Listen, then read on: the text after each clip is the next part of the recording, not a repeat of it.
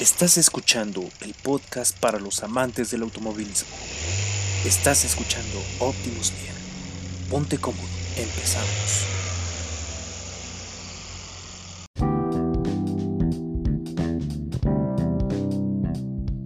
Hola, ¿qué tal amigos? Sean bienvenidos a nuestra cuarta emisión de este bonito podcast, Optimus Vía. Primero que nada, quiero este pues presentar a mis compañeros, ¿no? Eh, aquí en nuestra cabina virtual. El primero de ellos es Julio. ¿Cómo estás, amigo? Hola, amigo. Muy bien, ¿y tú? Algo nervioso. Mañana es 19. no sé qué vaya a pasar, pero estoy emocionado. Bueno, no emocionado, nervioso. Otro temblor, ¿no? Otro temblor, sí, claro. No, no es cierto, ojalá no pase nada, pero bueno. Y no menos importante, mi, mi gran amigo Jesús. Hola, ¿qué tal? Aquí, muy emocionado para de estar viendo otra emisión con ustedes, muchachos. ¿Y ustedes qué tal? ¿Cómo estás tú, Bruno? Bien, amigo, muchas gracias también. Igual emocionado de seguir con este proyecto. Pero bueno, el día de hoy este, es un episodio especial porque pues es un episodio eléctrico porque vamos a hablar de, pues básicamente de todo lo que podamos relacionar con los automóviles eléctricos. Y pues la primera es la Fórmula I. No sé si ustedes conocen la Fórmula I, amigos. Muy poco, eh, mi querido Bruno. La verdad es que sé de qué se trata. He visto alguna que otra carrera, pero nada que ver con la Fórmula 1. en lo particular me gusta, sigo apasionándome más la Fórmula 1 que la Fórmula E, ¿no? No sé si sea el sonido, si sea el tamaño de los carros, pero está, está interesante. ¿Y tú, Julio? ¿Tú que eres, tú que te dedicas más hacia la automatización y todo? ¿Eres un chico más eléctrico? ¿Tú qué sabes de la Fórmula I? Pues sí, sí sabía de la Fórmula I más precisamente por, como tú dices, la automatización, precisamente por la empresa ABB, que es la principal empresa que participa en Fórmula. Y pues realmente esta empresa se especializa en eso, en motores. Es bastante conocida en el mundo de la automatización, precisamente por estar muy muy metida en el mundo de, del automovilismo también. Por ejemplo, los brazos robóticos, los esos naranjas que se ven en las ensambladoras, son ABB. Este, y ABB, como les decía, es reconocida no tanto por otros productos, sino por sus brazos robóticos y por toda la tecnología que tienen en motores, variadores de frecuencia y pues solamente por eso tengo conocimiento de la fórmula I. Ok. muchas gracias. Tremendo dato curioso que nos dio sobre ABB. Un poquito, hablaremos un poquito más adelante de, esta, de este coloso. Pero bueno, empezaremos, empecemos primero. Eh, ¿Qué es la Fórmula E? Pues es una competencia de automóviles totalmente eléctricos, la cual inició en 2014 en Pekín y pues actualmente se disputa ya en los cinco continentes y a sus ya cinco temporadas se han ido agregando más ciudades eh, únicas e interesantes a su calendario. Em, bueno, la Fórmula I como tal empezó por el presidente de la FIA, llamado Jan Todt, y por el empresario español Alejandro Agag, en el cual se tiene un contrato por 10 años con la Federación Internacional del Automovilismo, y pues eh, aún nos quedan 4 años de Fórmula I, no se sabe si se vaya a renovar o pasará a ser como tal la Fórmula 1, porque eh, por, no sé si ya, bueno, ya lo hemos platicado anteriormente, que la Fórmula 1 tiene motores híbridos, no eléctricos, y la razón del por qué son híbridos es por esta. Como tal, la, Fórmula I existe y como tienen un contrato de 10 años, como se los estaba mencionando, no, no pueden terminarlo por el momento. Entonces, se pretende quizás que la Fórmula I se fusione con la Fórmula 1 y pues ya se vuelva una sola, ¿no? Pero bueno, como tal es esa parte. Y en un inicio la Fórmula I se llamaba AGAG Fórmula I Holdings, pero en 2018 cambió su nombre a ABB FIA Fórmula I Championship. Y bueno, Alejandro Agag es ahora el presidente de la Fórmula I. Ya, como les comentaba, Julio, espero que nos pueda comentar un poquito más adelante. O bueno, no sé si quieras hablar ya directamente de, de este coloso ABB, mi querido Julio. Mm, pues sí, la verdad es que es una empresa, me parece que es suiza. Y como les mencionaba, el fuerte de ABB son los motores eléctricos, especial los de corriente alterna y los variadores de frecuencia. Aquí algo interesante es que bueno, nos podríamos imaginar que... O bueno, ¿ustedes ubican qué es la corriente alterna y la corriente directa? Este... Según mis clases de electricidad y magnetismo, sí. es este, una varía, ¿no? Y la otra es continua, ¿no? Sí, así es. antes, digamos que era mucho más fácil controlar un motor con corriente directa. De hecho, Bruno, por ejemplo, nos leyó un libro en el que leyó que el metro y el trolebús funcionan con corriente directa. Ah, sí, Hace, por ejemplo, por el año, por los 80 más o menos 90 todavía todo el control de motores era en corriente directa porque era mucho más fácil. ABB entró al mercado este, revolucionando porque empezaron a usar motores de corriente alterna que se desgastan menos y son más eficientes energéticamente. Entonces, de el, bueno, si vas a hablar de la constitución de los autos, eh, prácticamente es la batería, un convertidor, que sería como el equivalente a un variador de frecuencia, y el motor de corriente alterna.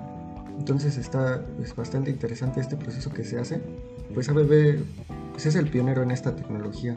Bueno, yo he notado que hacen, la verdad, muchos concursos también en los que se me hacen también que son como medio tacaños, porque te proponen hacer este, como que mejorar el sistema y solamente te invitan a que puedas estar ahí en su... Mm, bueno, que puedas asistir a una carrera y puedes estar ahí viendo, ni siquiera en el equipo, sino en las gradas. Ah, ok. Ok, vale. Entonces sí, es este, innovadora, pero no, no muy este, comprometida con sus usuarios. Vale, sí, sí había escuchado más o menos de... De hecho que hicieron un concurso, ¿no? Con, en la ICIME. De... Sí, sí, para, lo hicieron en la ah, para participar para, de hecho, para la Fórmula I.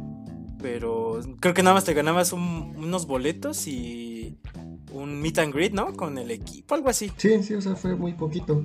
De hecho, es así como una burla que luego hago de que, no sé si recuerdas la ISA, y decían Sí. que este, el presidente de la ISA ya tenía trabajo asegurado en ABB y que iba a ganar 15 mil pesotes. Entonces, pues sí, como que, mm, bueno, es, buen, es buena la marca, pero un poquito tacaña, ¿no? pero no comprometida con Ajá. sus usuarios. Ni con sus ingenieros. Sí, claro. Pues, pues bueno, vamos a hacer un poquito del lado ABB, vamos a seguir hablando de Fórmula I. Bueno, pues actualmente eh, en, la, en esta competencia no hay 10 equipos como en Fórmula 1, sino hay 12, en el cual participan dos pilotos de la misma forma. Pero mm, aquí la diferencia, bueno, anteriormente era que cada piloto contaba con dos vehículos. eh, por el tema de baterías y que no, no alcanzaban a durar en toda la carrera. Entonces tenían, eh, como tal era la parada en boxes, era bajarse del carro y cambiarse al otro. Entonces era, era bastante interesante. Ahorita les voy a explicar un poquito más la- las diferencias entre ambas competencias. Pero bueno, en Fórmula I, sí, como se los comentaba, sí está relacionada en parte a la Fórmula I, a la Fórmula 1, perdón, porque tiene algunos apellidos conocidos de pilotos an- an- anteriores que participaron en Fórmula 1 o pilotos que están relacionados con algunos, este, con algunos pilotos legendarios, como por ejemplo Alain Prost es un francés que ya les había contado anteriormente, que fue compañero de Ayrton Senna en McLaren Honda y este y bueno, Alain Prost en un tiempo estuvo dirigiendo el equipo Renault para Fórmula I. También este está un creo que es su sobrino, se llama Bruno Senna, obviamente de ese piloto famoso. También está Felipe Massa, él fue un piloto de Fórmula 1 también, pero yo actualmente ya se dedica a Fórmula I. Lucas Di Grassi y pues bastantes, bastantes pilotos que hay por esparcidos en el mundo, ¿no? y bueno, entre equipos pues están eh, marcas muy famosas como se los voy a pronunciar tal cual porque así como, como se deben de pronunciar porque me puse a investigar en esto hace unas horas de cómo se deben pronunciar exactamente sus nombres, así que no se burlen de mi pronunciación, ¿vale? Ok. Así que, bueno, el primero es Audi Sport App Shifla, en el cual, pues, obviamente le pertenece a Audi. En el, ah, y además eh, BW participa. Acuérdense que, como tal, pues BW el Coloso, pues, tiene a Audi en su, en su línea, ¿no? El siguiente es BNB Andretti Motorsport. El siguiente es DS Automobili Techita, que DS es del grupo PSA que Julio nos platicó en nuestro primer episodio. Así que vayan a, vayan a escucharlo también. El siguiente es Envision Virgin Racing. Eh, Virgin es una empresa de. Bueno, más bien, bueno, yo la relaciono con telecomunicaciones y también hay aerolíneas de Virgin. Entonces, este. más o menos para que los ubiquen.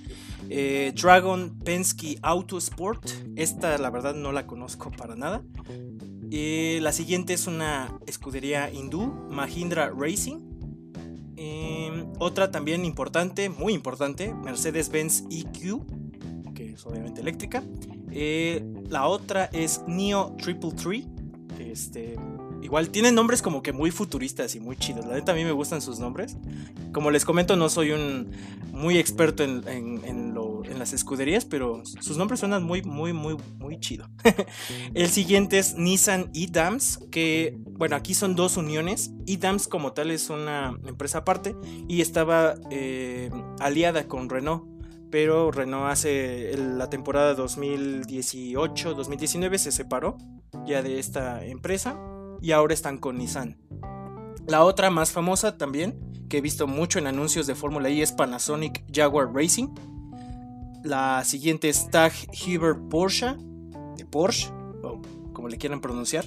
Y la última es, es Rocket Venturi Racing, de la cual eh, es un activista ecológico eh, y actor muy conocido llamado Leonardo DiCaprio. Es copropietario de esta, de esta escudería, así que...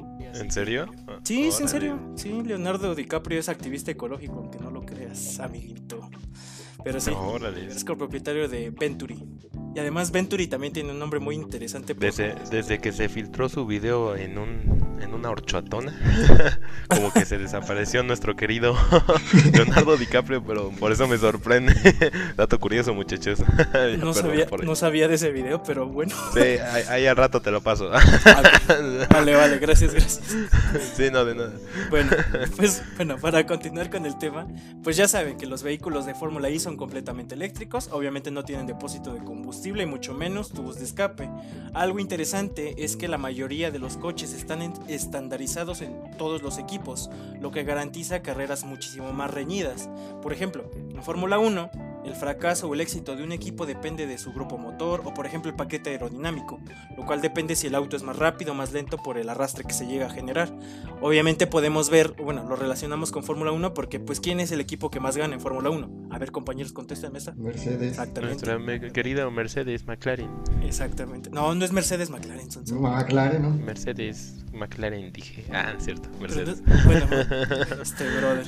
Bueno, está bien, no hay bronca, no hay bronca. Con nuestro querido Lewis Hamilton querido Lewis Hamilton. Sí, exactamente. Bueno, en, en el caso de la Fórmula E, pues todos los coches son idénticos desde el punto de vista aerodinámico. Y bueno, eh, algo que sí se diferencian los equipos es en su motor, el convertidor y su caja de cambios, porque eh, con esto pueden sacar el máximo partido a la potencia fija que tienen eh, disponible. Las baterías, em, no sé si son proporcionadas por ABB, Julio, la verdad es que ahí sí te lo desconozco. Lo que yo sabía es que las baterías las proporcionaba Williams, de hecho la escudería Williams está pues, básicamente relacionada con eso. Entonces, este, no sé si actualmente ya es otra empresa, pero cuando inició la Fórmula I, Williams era el que daba las baterías de los autos.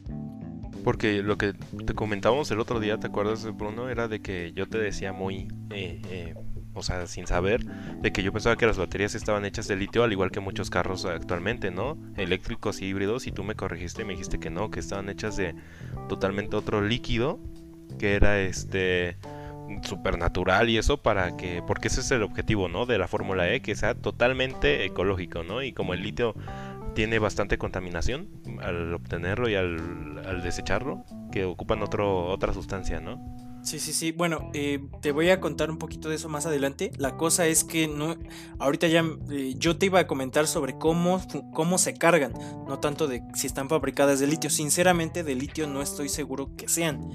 Pero ahorita, ahorita te voy contando y a ver si podemos responder esa gran duda.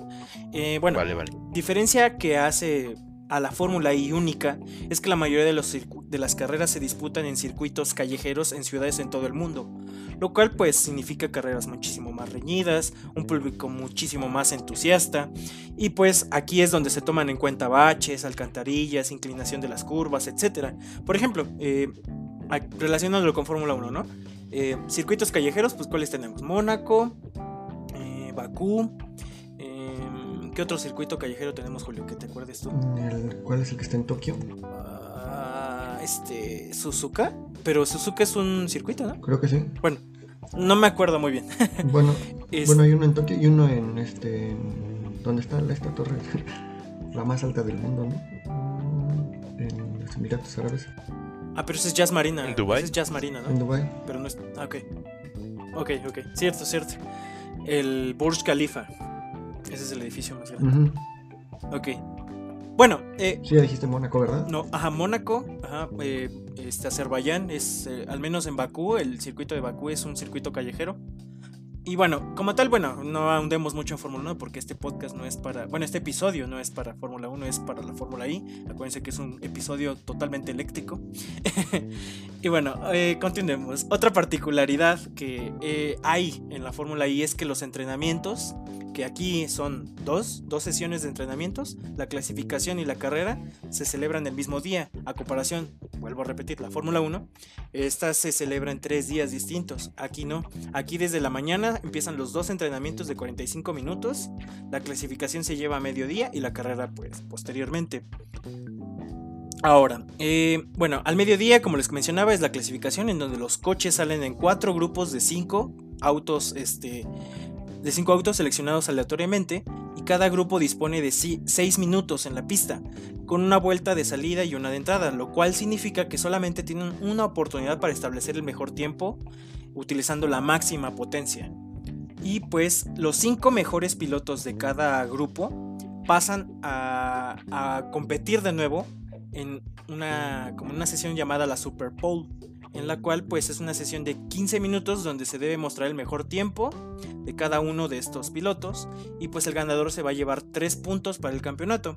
Eh, el sistema de puntuación a comparación de... es, es el mismo que en la Fórmula 1, se lleva el mismo, este, el mismo puntaje. Y nada más la única diferencia es aquí en la Super que se le da 3 puntos extra al piloto. Pero realmente es lo mismo.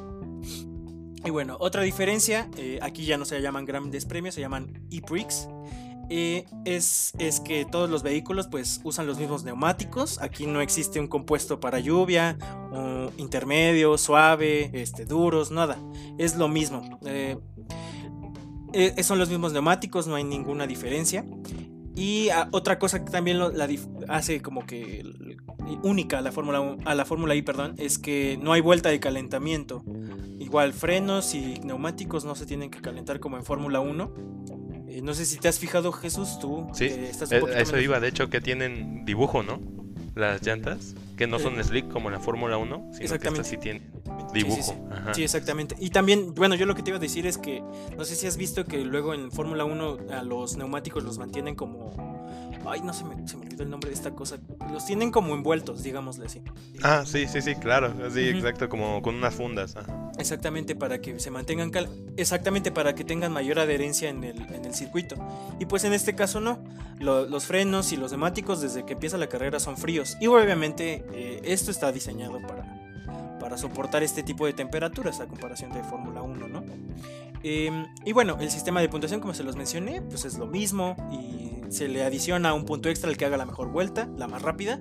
Y tres puntos que se dan por la Super Bowl y pues no hay mucha diferencia en este, en este caso. Eh, durante la carrera, pues solo se...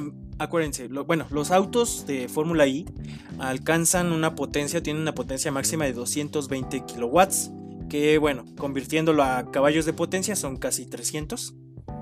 Pero eh, algo que lo hace como que más único a la Fórmula I es que aquí hay dos formas de aumentar su potencia eh, en- durante la carrera, que es, es, este, el Fan Boost y el Attack Mode. Vamos a hablar primero del Attack Mode. El Attack Mode se activa por todos los pilotos en toda la, en la carrera, en zonas determinadas del circuito, en donde se tiene que tomar una trazada lenta, pero se puede recuperar el tiempo donde... Más adelante se recupera el tiempo, perdón, que pierden, pero disponen de 25 kilowatts, este, que son más o menos 34 caballos de potencia, según yo. Y bueno, este, esta forma, este attack mode es más o menos un equivalente, digámosle así, como al DRS, que en, en, ciertos circuitos se llega a usar tres veces o se llega a usar solamente una vez. Esto del attack mode como tal depende mucho de, de los circuitos, pero es, es básicamente la misma dinámica en la que se llega a activar. Y bueno, el más interesante es el fan boost, que solamente se da, dura 5 segundos. Pero esto, el fan boost depende de los aficionados. Como tal, si yo soy un seguidor de la Fórmula I, me meto a, mi me meto a la aplicación de la Fórmula I directamente o a su página de internet y yo puedo votar por el piloto que yo desee para darle fan boost. El fan boost como tal es igual eh, potencia extra que se le dan a los pilotos y obviamente el que al que se le llegue a votar más, pues obviamente le van a dar aproximadamente según lo que yo leí 180 o entre, entre 180 y 200 kilowatts. Entonces pues es bastante interesante. Ellos, lo, de hecho, los pilotos pueden utilizar el fan donde ellos quieran. No hay zonas específicas, no. Lo pueden utilizar en el momento que ellos quieran, pero deben tener en cuenta que solamente dura 5 segundos. Es interesante en esta parte. Y bueno, algo muy. Otra cosa muy interesante que los hace ver muy futuristas a los autos, perdón, es que se puede diferenciar de cuando están usando Attack Mode y cuando están usando Fan Boost. No sé si, si se han fijado en el, tipo de autos Fórmula que tienen como un aro en la cabina. bueno, actualmente ya lo tienen porque es por seguridad, pero en la Fórmula bueno, este, este aro se llama Halo no se llama Halo porque pues, ya sonarían música de monjitas y saldría el Master Chief. No, bueno, aquí le vamos a decir Halo. en este. este sí, exactamente. Ah, oh. sí, al rato, terminando este. Después de este podcast, nos vamos a ir a jugar, no se apuren. Este. Y bueno, en este. Es más, deberíamos hacer podcast de Halo. Sí, yo creo. Ya aprovechando. Exactamente, sí, a mí sí me dan ganas, ¿eh? Pero bueno, en, aquí la diferencia en el halo es que el halo se pinta de cierto color, como que se ilumina. Y el attack mode es de color azul y el, y, el fan boost es de color magenta. Entonces se puede diferenciar así, literal se puede diferenciar cuando están usando cierta cosa ahí para sacar unas buenas pictures, ¿no? Pero este... Es interesante esta parte. Y bueno, eh, ya para no irnos tan, tan, tan, este, tan lleno de este tema y para que igual nuestros queridos... Eh, ah, es que también otra cosa que les debo comentar es que me regañaron. ya no les voy a decir radioescuchas, aunque yo quería decirles así. Ahora se les debe decir oyentes. Y bueno, a la persona que me regañó, tú sabes quién eres, pero bueno, espero que me escuches. y bueno, como tal, eh, a nuestra querida audiencia... Eh, Acabas de romper mi corazón.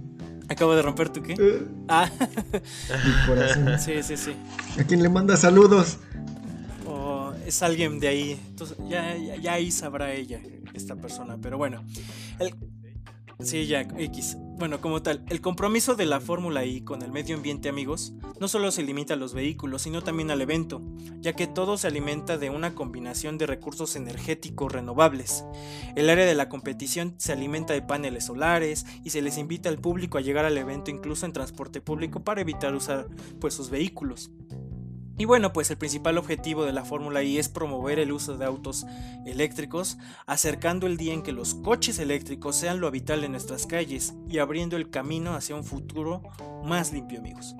No sé si, no sé qué les parezca esto de la Fórmula I. Yo sé que fue un poquito rápido, pero pues obviamente a nuestra audiencia que le interesen estos temas pueden irse a buscar directamente a la página de la Fórmula I. Ahí viene muchísima información. De hecho, yo de ahí la saqué.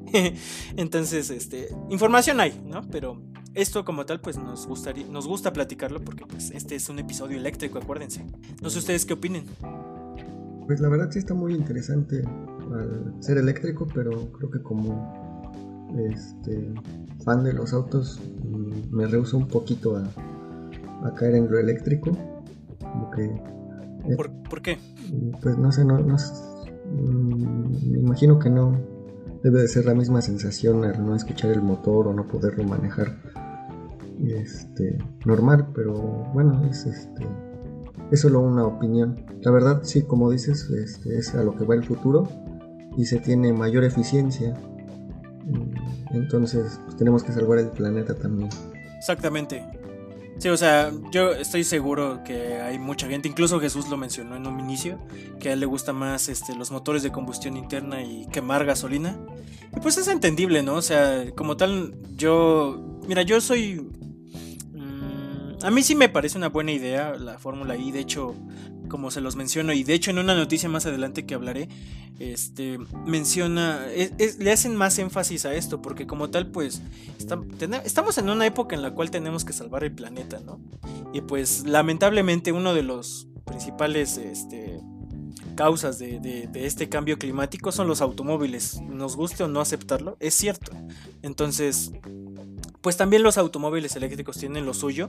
Hay veces que mucha gente critica, y de hecho voy a, ahora a resolverte la pregunta, espero que si pueda Jesús, que mucha gente menciona que como tal, ah, sí uso mi auto eléctrico, pero se carga por medio de una planta o de un generador, ¿no? Un generador que consume gasolina o consume diésel. Entonces, como tal, si la Fórmula 1, la Fórmula I, perdón, quiere ser este este eco-friendly, digámosle así, obviamente necesitan ser con energías renovables, ¿no? Entonces, por ejemplo, eh, para cargar todos los automóviles, porque acuérdense, yo les mencioné que en la, ronda de clasificación utilizan toda la potencia, entonces ya se acabó la batería, entonces tienen que volverlo a cargar para llevar a cabo la carrera. En el caso de, este, para, para poder hacer esto, eh, usan, sí, usan generadores. De hecho, usan un, un generador muy grande de, de 16 cilindros con un volumen de 50 litros. Imagínense, es un monstruo esa cosa. Pero este generador no es alimentado por diésel, sino por glicerina. La glicerina pues es un producto derivado del biodiesel y biocombustibles generados a partir de algas. Y pues solamente hay una empresa en, el mundo que está en Inglaterra que ha conseguido, ha conseguido que la glicerina produzca este tipo de energía para cargar estas baterías en este tiempo. Y pues la combustión usando glicerina pues es tan limpia que incluso puedes hasta meter la cabeza en, el escape o de donde salen las emisiones y pues no va a haber nada, o sea, puedes respirar incluso sin ningún problema. Y pues este... Hay un video, de hecho, de- del presidente de la Fórmula I, que es este Alejandro Agag, que se les mencionó anteriormente, en el cual está con el equipo de, Inglaterra y están incluso probando la glicerina para que vean que no es tóxica, incluso es, este, es, muy buena para el ambiente. Entonces, ah, contestando tu pregunta, eh, de baterías, no estoy, según yo, sí, creo que sí son de litio, perdón, no estoy muy seguro. Pero la forma de recargarse no es obviamente usando pues la energía de, de otros lados, sino usan este generador y obviamente el combustible pues es este glicerina. Bueno, aquí me gustaría acotar una cosa. Ajá. Aunque el generador fuera en diésel o, o gasolina, eh, aún así se tendría un mejor aprovechamiento de la energía en el eléctrico. Mm, Como dices, hay mucho debate sobre si, si tengo mi carro eléctrico, pero lo recargo con petróleo, ¿no? Y de ahí te, Ah, te- lo está diciendo un futuro ingeniero en control y automatización. Aún así, con todo eso, sí tienes me- mayor eficiencia en lo eléctrico que en combustión interna, porque ahí desperdicias mucha energía. De hecho, tienes que tener un radiador, ¿no? Porque mucha energía se desperdicia en forma de calor. Y en lo eléctrico, pues no tanto. Sí, es mi chavo el eléctrico, sabe de todo esto, amigos, así que eres un experto. Vayan a seguirlo. Y también síganos a nosotros en nuestras redes sociales, spam. Spam Sí, sí, sí. Acuérdense, Facebook, Instagram como Optimus Vía con doble. E. Ya. Ya luego les diremos y subiremos fotos de autos también. Uf. Pero bueno, no sé si tienen alguna duda, amigos. ¿No? ¿Ninguna? Pues, entonces, entendido esto, como les repito, pueden ir a checar a la página de la Fórmula I. eh, ahí hay muchísima información bastante interesante y respondiendo a las dudas incluso de cómo son la carga de los autos y de todo este tipo de cosas, eh, energías eco-friendly, ¿no? Entonces, si no tienen ninguna duda, vámonos con la siguiente sección, compañeros.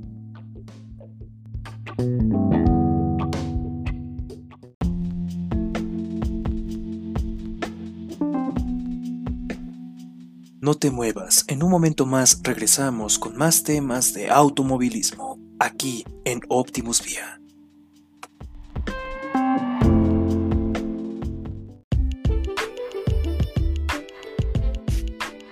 Ok, vamos con la sección de noticias. Esta semana fue muy interesante para el automovilismo. Mm, la verdad es, hubo tantas noticias que vamos a eh, omitir una parte de este capítulo del podcast y vamos a enfocarnos en las noticias. Vamos a empezar con que este fin de semana se celebran las 24 horas de Le Mans. Un poquito de la carrera que les estuvimos hablando el capítulo pasado. Por cierto, ¿ya viste la película, Bruno? Uf, amigo, así es. Ya lo prometido es deuda, ya pude ver la película. Alguien me hizo el favor de ponérmela incluso desde usando sana distancia en Zoom. la vi y, está muy buena, amigo. Sí, sí me gustó mucho. Eh, gran película, gran película. Eh, hubo unos detalles así que, que no me gustaron que, que, omitieron, ¿no? ¿Sabes? O sea, que como tal de la historia. Pero estuvo muy interesante, muy muy entretenida y sí, la verdad me gustó mucho. Y pues un saludo, un saludo igual a quien nos corrigió, que fue la misma persona que me ayudó a ver la película y pues un saludote, ¿no? Sí, un saludo y gracias por decirle a Bruno que no me interrumpiera tanto. Bueno, sí. ok, entonces eh, esta carrera es la segunda vez en su historia que se va a celebrar en septiembre, por lo general es en el mes de junio. Y bueno, se va a hacer así, pues, por lo que ya sabemos de la pandemia, y es la primera vez en toda su historia que se va a celebrar sin público. Mm, esta carrera se espera que sea muy especial, aparte de eso, porque va a salir, bueno, es la última vez que compite la categoría LP1, en donde están los Toyotas, que son los más rápidos de esta carrera. Y también se espera que sea la carrera más rápida eh, por los neumáticos que van a usar. Bueno, la carrera la van a poder ver por ESPN ESPN sí va a, a transmitir las 24 horas o por Fox Sports que va a transmitir solo 12 horas de las 24 horas de Le Mans. La carrera empieza el sábado a las 2 y media y como a qué, a qué hora creen que termine. pues hasta el siguiente día a la misma hora, ¿no? pues son 24 horas. Sí, sí, sí, termina a la misma hora, sí, sí, me están poniendo atención. este, y bueno, esto sería Esperamos que sea una, muy buena carrera. Mm, como les digo, se esperan grandes sorpresas. Se espera que sea la más rápida de, la historia. Y, pues va a ser un poco diferente, pero, pero pues al menos ya estamos regresando un poco a la normalidad. Ahora le dejo el tiempo a mi amigo Jesús. Muchas gracias, querido Julio. Pues trayendo nuevas buenas y continuando con el especial electricote, ¿no, muchachos?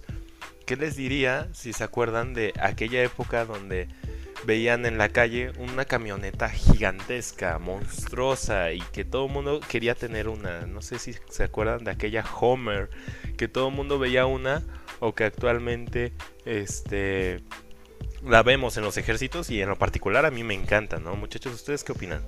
¿Les gusta? ¿No les gusta? Ok. Sí, claro, a mí sí. A mí... bueno, ok, gracias. Continuando. No, no, no, no. No, no, no. O sea, a mí como tal sí, sí es una camioneta que me gusta. De hecho, a mi mamá no, nunca le ha gustado esa camioneta. Decía que parecía de, este, de seguridad privada. Ajá. Sí. Pero este, pues es, eh, igual es una camioneta icónica porque es usada incluso desde la Segunda Guerra Mundial. Y, em, pues yo recuerdo en un juego, uff, de hace muchos años en el Xbox este, me gustaba mucho esa camioneta. Y de hecho era una de las que más duraban. O sea, si la chocabas, duraba un montón. Pero sí, como dato curioso de este juego. ¿Y tú, Julio, te gusta? ¿Tú, Julio? Mm, pues sí, sé que es una camioneta muy importante, pero ven que dicen que también era muy mala, ¿no? Entonces no. O bueno, yo preferiría. O bueno, no tengo el dinero para comprarme una, ¿no? Pero si tuviera el dinero en ese entonces, pues hubiera preferido otras, otras opciones. Ok. Pues muchachos, déjenme decirle que esta camioneta, cuando hubo una época en 2007, si no estoy mal, 2008, donde General Motor, para quien no sabe, Homer pertenece a General Motor, que al igual que Chevrolet, al igual que este, GMC, eh, pertenecen a esta compañía. Y en esta época, General Motor sufrió una gran, gran este, crisis, ¿saben muchachos? Y tuvo que vender la mayoría de sus acciones al ejército. Si se dan cuenta, el único eh, que, o sea, ya después de cierto tiempo ya dejaron de sacar esta camioneta y el único que la tenía era el ejército. Seguían sacando producción, pero para único, únicamente el ejército, la famosa Homer H1, que es el primer modelo que salió aquella camioneta gigantesca, grandota, cuadradota. y después de más de 10 años, Homer acaba de regresar, muchachos, acá con todo. En marzo de este año, en febrero, marzo de este año, cuando fue el Super Bowl, salió el primer este comercial de que regresaba esta camioneta, sin embargo no se especificó más. Y apenas esta semana salió que va a ser una camioneta totalmente eléctrica con más de mil caballos de fuerza. Es una locura. De una aceleración de 0 a 100 en menos de 3 segundos para una camioneta tan grande. Es impresionante. Con más de 10.250 libras de pie de torque. Es decir, que realmente yo estoy así porque, o sea, ni un Ferrari tiene esas especificaciones, ¿no? O sea, estamos hablando de que la está rompiendo con todos y es que estos datos son verdaderos, ¿no? Porque a, final de cuentas esto es lo que apenas ha salido, ¿no? Y este, además de que va a ser la competencia con la Cybertruck, ¿no? Del famoso Elon Musk. Este, sí, es competencia directa, ¿no? es competencia totalmente directa, eh, totalmente eléctrica también. Y eh, estamos de acuerdo que cuando salió la Cybertruck, Elon Musk dijo que iba a tener una capacidad de 3 toneladas de carga, de, arrastre, ¿no? Esta trae 5 toneladas de carga. Entonces, eso es. Yo estoy así fascinado con esta camioneta. Aparte de que la estoy viendo, ya hay imágenes de cómo se va a ver. Y sí se ve como, como salida de Cyberpunk 2077, pero se ve, se ve chida, ¿eh? se ve muy padre la versión pickup y también la versión normal. Entonces, este, esas son las nuevas que trae General Motors con nosotros. Y lamento informarles muchachos que esta es mi primera noticia, pero la siguiente no, no, este, rompimos un poquito el sistema o el especial de, eléctrico. pero es que está muy buena esta noticia. Este sí es de gasolina. pero está, está buenérrimo. sí, muchachos, lo siento, pero, pero se tenía que eh, anunciar y ni modo, ¿no? no, no lo podemos dejar a un lado porque vuelve el grandioso este Nissan 400Z, ya no es 370, ahora es el Nissan 470Z, que en lo particular a mí el diseño se me hace de los más bonitos que han salido en este año, o de los más padres. Este, creo que tú, eh, Bruno, me comentabas que parecía un Aston Martin, o Julio, el, que se parecía al Aston Martin Vantage. Sí, tiene un estilo muy retro. muy retro, sí, a mí me encanta está basado en el anterior 280Z y va a ser la competencia que le va a hacer eh, a Supra, al BMW Z4 y al Audi TT.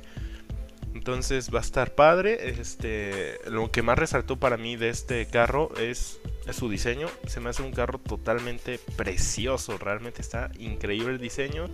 Eh, tenemos un motor V6 Twin Turbo, que es el mismo que trae el el Q50 Infinite, igual de Japón, eh, el mismo creado por Nissan. Y este y algo muy interesante y este aprovechando que es el especial eléctrico es que no va a salir en Europa. Desafortunadamente no va a salir este carro en Europa, al menos ahorita por lo mismo de las emisiones. Como Europa ya tiene estándares más este, estrictos de emisiones de gases, eh, no lo restringieron. Entonces lo, lo sentimos mucho, pero este carro no va a salir allá. Pero sí está planeado que va a salir en Estados Unidos, Canadá, México y Latinoamérica. Arriba el tercer mundo. Eh, arriba el tercer, mundo, Por primera vez en nuestra historia nos están haciendo caso. La, la, primera vez que el tercer mundo se va a ver beneficiado. Exactamente, con 400 caballos de potencia aproximadamente y en un precio estándar que a mí se me hace bueno para el tipo de carro es. Es decir, que estamos hablando que un BMW Z4 está más de arriba del millón de pesos, el Audi TT está arriba del millón de pesos, el Supra está arriba del millón de pesos y este está en 800 mil pesos. Entonces, 860 mil pesos va a salir. ¿Y cuántas versiones van a salir? ¿O no sabes? hasta ahorita no han salido más información, este, pero eh, se piensan sacar una versión mismo del mismo. Entonces, imagínense cómo va a estar el mismo en el nuevo 400Z. Yo creo que va a ser una total locura, ¿no? Y a mí el, diseño en lo particular, yo soy muy, muy, este, estricto con los diseños y este carro me, me, fascinó. Se me hace de los más bonitos que han hecho este, hasta ahorita. Se me hace un carro como, como de esos viejitos pero llevados a lo, a lo moderno, ¿saben? Está, está interesante. Y esas son las nuevas buenas que traigo yo, eh, rompiendo un poquito con el especial, pero así es esto. Entonces, tú, este, algo que me quieran comentar, muchachos, ¿qué, ¿qué opinan de este nuevo auto? Pues parece que lo copiaron prácticamente del Vantage. Ah, sí, es como el, primito del Vantage, ¿no? El, hijo chiquito. Hasta en el color que lo presentaron, en ese como amarillo. El, amarillo, ajá, sí, está, está muy parecido a, los colores que saca Aston Martin. Sí. perdón, Bruno, ahora yo te interrumpí a ti. No te apures, no te apures. Ya, ya habrá otra ocasión. No, no es cierto. Este. No, igual se me hace un auto muy bonito. Eh, yo, como tal, como les comento, no soy un fan del tuning. Eh, pero pues eh, hay que admitir cuando a veces los autos, los, japos se la rifan. Y pues este auto la verdad se ve muy bonito. Sí, sí, también a mí me gustó. Entonces pues, pues como les mencionaba, esta, esta primera vez que Latinoamérica nos vemos beneficiados y pues, uff. Y la verdad es que es un buen precio, ¿eh? O sea, Bastante bueno. ¿Qué te gusta? Por ejemplo, un. Ay, espérame, ¿qué carro es? Un, por ejemplo, me voy. Díganme baguette otra vez, lo que quieran. Pero por ejemplo, un, Volkswagen Golf eh, R. No me acuerdo cómo se llama. Sí, sí, es R, que es la versión ya este, más deportiva. Este, ¿El GTI? No, eh, de hecho es la versión. Es la versión que le sigue al GTI. Esta versión. Sí, el R. Ajá. el de dos puertas, ¿no? Ese, el R. Ajá, exactamente. Esa versión anda más o menos como en casi igual 700 mil pesos. Entonces, la verdad, el Nissan está en muy buen precio para el mercado. No está, no está mal, ¿eh? La verdad, a mí se me hace muy bien de precio. Claro, o sea, estamos hablando de que no es barato, 800 mil pesos, con 800 mil pesos te alcanza para un Mustang sin problemas y de, las, de las versiones V8, pero si comparamos con las versiones de ese estilo, es decir, como el Mazda MX5, como el Supra, como el Z4, que son carros pequeños pero potentes, este, pues es el más económico y a mí en lo particular se me hace también muy bonito, o sea, se me está muy precioso el diseño que le, le hicieron, esperemos que mantenga la línea en producción, ¿saben? Porque luego cuando, cuando ya lo sacan a producción es cuando les modifican un poco las cosas ah. y este y todo se va a la basura. Pero pues esas son las buenas nuevas, muchachos. Y continuando con nuestro especial eléctrico, dime, mi queridísimo este Bruno, te toca a ti contarnos ¿Qué es lo que traes de nuevo el especial, en el especial electrificante? Este, sí, está, está tan electrificante que va a venir CFE a quitarnos este, la luz, amigos, sí. El, podcast, sí. Sí, sí, va a venir, vamos a tener aquí la visita de CFE. Exactamente, sí, nos va a salir bien caro. No, bueno, como tal, bueno, igual como mencionó Julio, eh, ha sido una semana muy importante en, el automovilismo. De hecho, yo, yo diría que todas las semanas son importantes. Mucha gente dice, no, pues ¿qué va a pasar tanto en los carros? No hay tantas cosas. Y no, amigos, de verdad, o sea, desde la semana pasada han pasado muchas cosas interesantes y esta semana no fue la excepción. Eh, empecemos y otra vez me van a decir Bagueto, amante de la Fórmula 1, pero aquí impresionantemente se combinan ambas cosas y yo soy la persona más feliz del mundo porque eh, la FIA y especialmente el presidente de la FIA que mencioné en, la sección anterior, Jan le dio luz verde como tal a Grupo Volkswagen de entrar en Fórmula 1 para el año 2023, cabe aclarar. Em, como tal, pues este grupo Volkswagen está interesado en entrar al gran circo, digamos así, a la máxima categoría del automovilismo, pero únicamente usando combustibles sintéticos o, siendo de como tal em, la fórmula I, o sea, como tal a, Volkswagen no le interesa usar el motor de combustión interna híbrido, aunque ya lo sea, le interesa más estar ya metido en el mercado de energías renovables. Em, como tal, pues les, como mencionaba, em, la era híbrida llegó a la Fórmula 1 en 2014 y desde entonces el objetivo de, esta, de esta nueva era es ir reduciendo la huella de carbono en los autos, que es algo pues bastante real y que preocupa no solamente a, a la gente que usa el auto de día a día, a la gente que respira todos los días, sino incluso a los presidentes de, las empresas, sino a los grandes mandatarios, ¿no? Y pues la FIA está tratando de transformar la categoría, la máxima categoría del automovilismo en lo más sostenible posible. Y parece que la opción de combustible sintético para 2023 pues podría ser solo un rumor. Si no, tal vez utilicen baterías como sería en la Fórmula I, pero sería ver lo que nos depara el futuro. Y bueno, no ahondando mucho en, el tema, pues es, impresionante que la verdad Grupo Volkswagen se meta. Yo es algo que siempre me preguntaba de niño, ¿por qué Volkswagen no se mete? ¿no? Pero pues, em, como tal, Volkswagen anda ahí como por, digamos, de tras bambalinas en la Fórmula I porque pues tiene Audi y Audi es, marca de, este gran gigante. Pero pues, ¿qué opinan amigos de que eh, ahora yo seré feliz porque las dos cosas que más me gustan del automovilismo se juntaron? Sí, cuando vi la Qué bagueto. La ah. primera persona en la que pensé fue en Bruno, ¿no? Sí, yo también. sí. Pero pues yo, yo pienso que la va a romper con todo Volkswagen. Tiene todo para hacerla en grande, ¿saben? Pero todo menos experiencia. Sí, eso, eso también es importante. ¿eh? Es, es, muy importante porque, por ejemplo, eh, hay empresas que han intentado entrar a la Fórmula 1 y su experiencia no ha sido muy buena. Eh, si bien Volkswagen tiene muchísimas cosas con las cuales podría romperse así directo a Mercedes, eh, Mercedes tiene muchísimo más experiencia, entonces, ah, pues, pues nada más esperemos que salga todo bien. Obviamente, tal vez sus, primeros, sus primeras dos temporadas que sean pesadas, pero pues, pues yo creo que sí va a ser una empresa que va a estar ahí ya en Fórmula 1. Yo al menos eso pienso, pero pues ya será ver qué nos depara el futuro. ¿No lo creen, chicos? Ojalá le salga muy bien para que ya no sea nada más la competencia entre los tres grandes, sino que llegue otro más, ¿no? A romperla. Sí, exactamente. En fin, sigamos con la siguiente noticia, mi querido Julio. Ok, amigo Bruno, pues ya no voy a hablar yo de una noticia, sino que vamos a estrenar nueva sección. Esta sección se va a llamar El dato útil. Como ven, está bueno el nombre de la sección, o más o menos. Sí, sí, sí, muy, muy creativo, muy creativo. Interesante. Muy útil. Muy útil. Sí, sí, sí, dale. vamos a empezar. Eh, el día de hoy vamos a aprender cómo cargar gasolina eficientemente. Para, pues para que sea realmente sea útil, ¿no? Mm, bueno, además de checar que esté en ceros el marcador de la gasolina y procurar siempre de cargarla en la madrugada, tenemos que checar que la pistola de la, de la pistola de la gasolina esté en velocidad baja. ¿Ustedes habían oído de que las pistolas de gasolina tienen velocidades?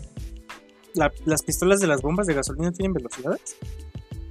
Sí, así es. No, yo no sabía eso. Yo tampoco, yo nada más veo que la gasolinera le presiona así, órale, y las clavan, no como que las traban. Ajá. Sí. Bueno, la pistola tiene velocidades baja, media y alta. O bueno, puede tener más pero depende de qué tanto aprietan la pistola.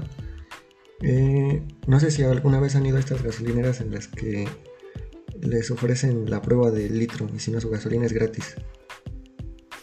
Yo no, yo no, yo no he pasado. Bueno, cuando te hacen esta prueba la hacen a una velocidad baja y cuando te cargan el combustible pues la hacen a una velocidad alta.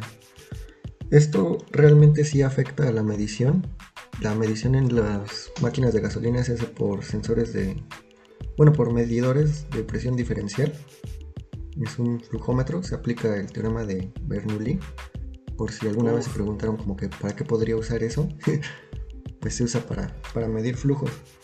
Entonces pues, cuando nos Perdón que te interrumpa, perdón que te interrumpa, aquí sí te la merezco mencionar.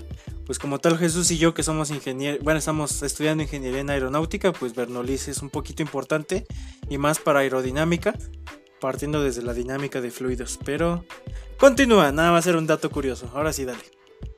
Sí, sí, hablando de, fluidos precisamente, um, ¿ustedes habían oído del número de Reynolds? Sí, claro.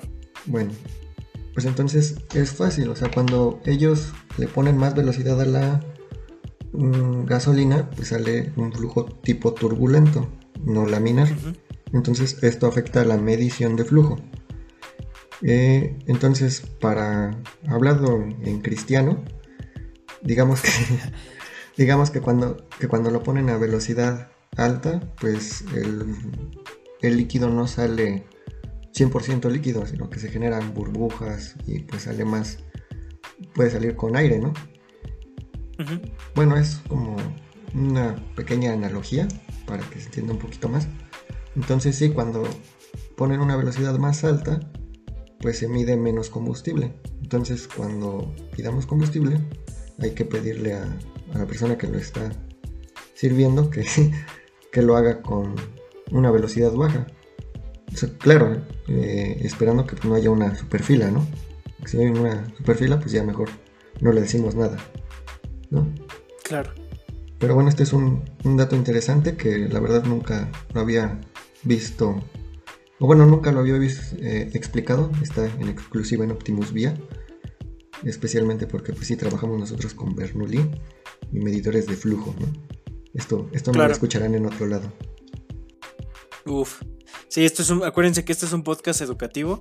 Eh, igual otra cosa, como Julio mencionó, un flujo laminar y un flujo turbulento. Bueno, la diferencia entre un flujo turbulento es cuando pues es muy este como digamos muy muy agresivo digamos el flujo. Se mueve en todas direcciones. Eso es un flujo turbulento y un flujo laminar es como tal pues ligero. No no hay una no hay perturbaciones como tal en, la, en, en el flujo del fluido pues y bueno, el, número de Reynolds también nos ayuda a determinar si el flujo es laminar o flujo turbulento. Entonces, en, aerodinámica igual se ocupa mucho para el, número de Reynolds. Pero... Sí, algo aquí como raro una vez, este, en un grupo de, de Fórmula 1, vi que estaban unos chavos discutiendo que, que eran unos tubos Pitot y entonces decían, no, es que mide presión y otro, no, esto es bien tonto, mide flujo. Y bueno, nosotros como ingenieros sabemos que mide flujo, pero por presión diferencial.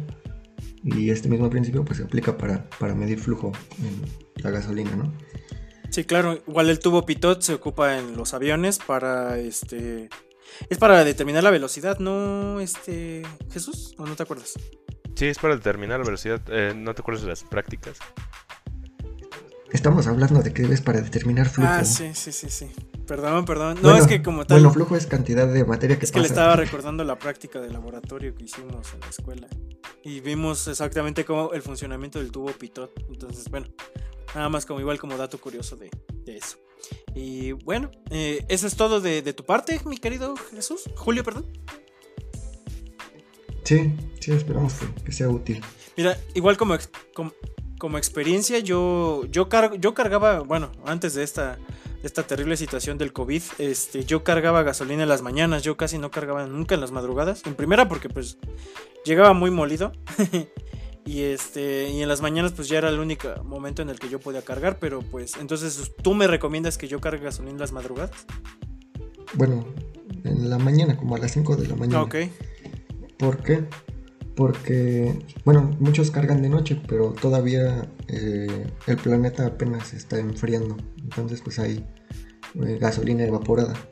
Entonces ya cuando estamos en la mañana, pues ya se enfrió el planeta y pues te sale más líquido. Oh, vale, vale.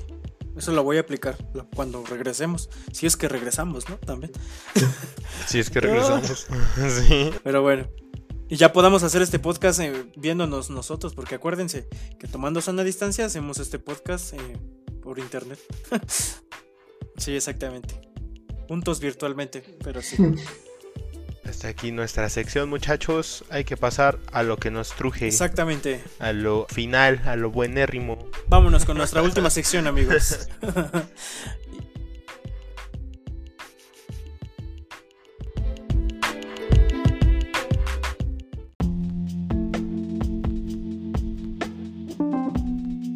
Gracias por seguir escuchándonos. En un momento más, continuamos aquí en Optimus Vía.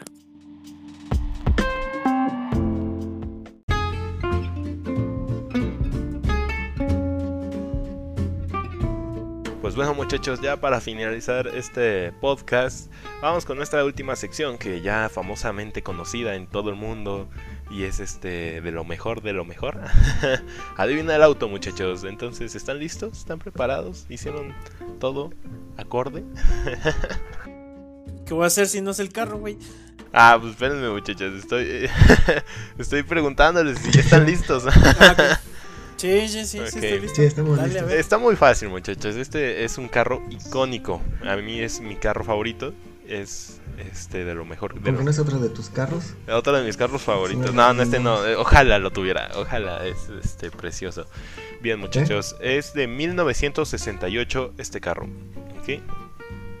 Es este. Trae un famoso V8 y es color verde. Y sobre todo, eh, lo más fácil, ya con esto lo saben, lo condujo Steve McQueen. No le puedo dar más datos. Es un bullet. ¡Ah! ¡Punto para Julio! ¡Bum! Así de rápido. ¡Vámonos! Boom. Sí. Ah, no manches, Te o sea, gané. El- este Bruno Ah, no bueno. se la cree, apenas está recibiendo los trancazos y no se da cuenta que ya el round ya empezó. apenas, Ya- ya me apenas, apenas recibí, apenas recibí la información y ganó. Sí. No manches, esta ha sido, la- esta ha sido el adivino el auto más corto del mundo. Sí. Este, pero, pero está bien porque realmente ya nos posicionamos, o sea, ya los tres tenemos Estamos un punto. Y obviamente no ganamos nada, pero pues ganamos experiencia. Ah, creo que sí. Al final va a haber un regalo, un beso de, de Bruno. Para todos. El que gane. sí, sí, sí. Para mis, para mis gana radioescuchas. Ah, no, que, que no son radioescuchas, que son oy- oyentes. Oyentes. sí. Sí, así es. un- Para la bonita audiencia, sí. Pero sabiendo más datos, este auto salió en la película Bullet de 1968, protagonizada por Steve McQueen, y el cual también se vendió el auto original en subasta. No sé en cuánto está vendi- se vendió, no tengo la información, pero se me hace un carro hermoso, verde, color un verde bull. De hecho, de hecho sacaron una versión reciente de, de, de este auto, ¿no? Así es. Un Mustang igual. Un Mustang. Yo lo vi en autodinámico y por eso lo, ubiqué. Yo no Ok. sabía de la Shh, Shh, película. no, de- no debes, no debes hablar de la. No, nos van a cobrar derechos de autor, brother. Ese brother que me va a andar cobrando. Pero sí, así es, Ah, muchachos. Le voy a declarar la guerra algún día, pero no creo que me escuche nunca, pero en fin. Pues eso es, eso es todo por este podcast. ¿Cómo se la pasaron, muchachos? ¿Qué tal? Muy bien, muy bien. ¿Ustedes qué les pareció este, este bonito episodio completamente eléctrico? Bueno, Es que 90% eléctrico. 99% eléctrico.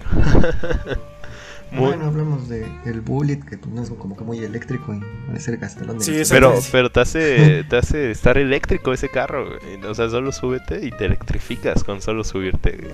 güey. Eso es, Uf. eso es lo bueno. Pues sí, depende qué concepto de eléctrico. El eléctrico dar, tengas, pero... exacto. Ok, sí, está bien. Ok, tú, Julio, ¿qué te pareció este bonito episodio dedicado más hacia ti porque tú eres este chico eléctrico? No, pues muchas gracias por, por hacer esa, esa mención. Este, como tal, eh, pues sí siento que es un poco más complejo en combustión interna, Sí. pero es a, es a lo que vamos, ¿no? Es el futuro. El futuro Sí, es hoy. ¿oíste, viejo? Sí, exactamente. Pues sí, hay que estar acostumbrándonos al futuro. En fin, em, pues muchas Camina gracias, hacia el amigos. futuro. Camina hacia el futuro, exactamente. Pues amigos, muchas gracias por habernos escuchado. Em, si no tienen nada que agregar mis compañeros en, mi ca- en esta cabina virtual, este, pues pasamos a retirarnos. Recuerden que nos sigan, que pueden seguirnos más bien en nuestras redes sociales, arroba Optimus Vía con doble M. Y estamos en Facebook, Instagram y pronto subiremos más contenido. Así que estén atentos amigos. ¿Algo más que quieran agregar ustedes dos? Este. No, yo creo que ¿No? Ok, es, está bien. es todo. Muchas gracias. Tú, Julio, ¿algo más que quieras agregar? Muchas gracias. Sí, nada más que Optimus Vía va separado para que Nos encuentren. Ah, sí, claro. este, ahí nos busquen porque cuando lo buscan junto no aparecen. Todavía no somos tan famosos para que Google los corrija. Sí, exactamente. Pronto, próximamente seremos famosos. Pero bueno, eh, esto es todo por nuestra parte. Muchas gracias una vez más por escucharnos y cuídense. Hasta la próxima. Adiós.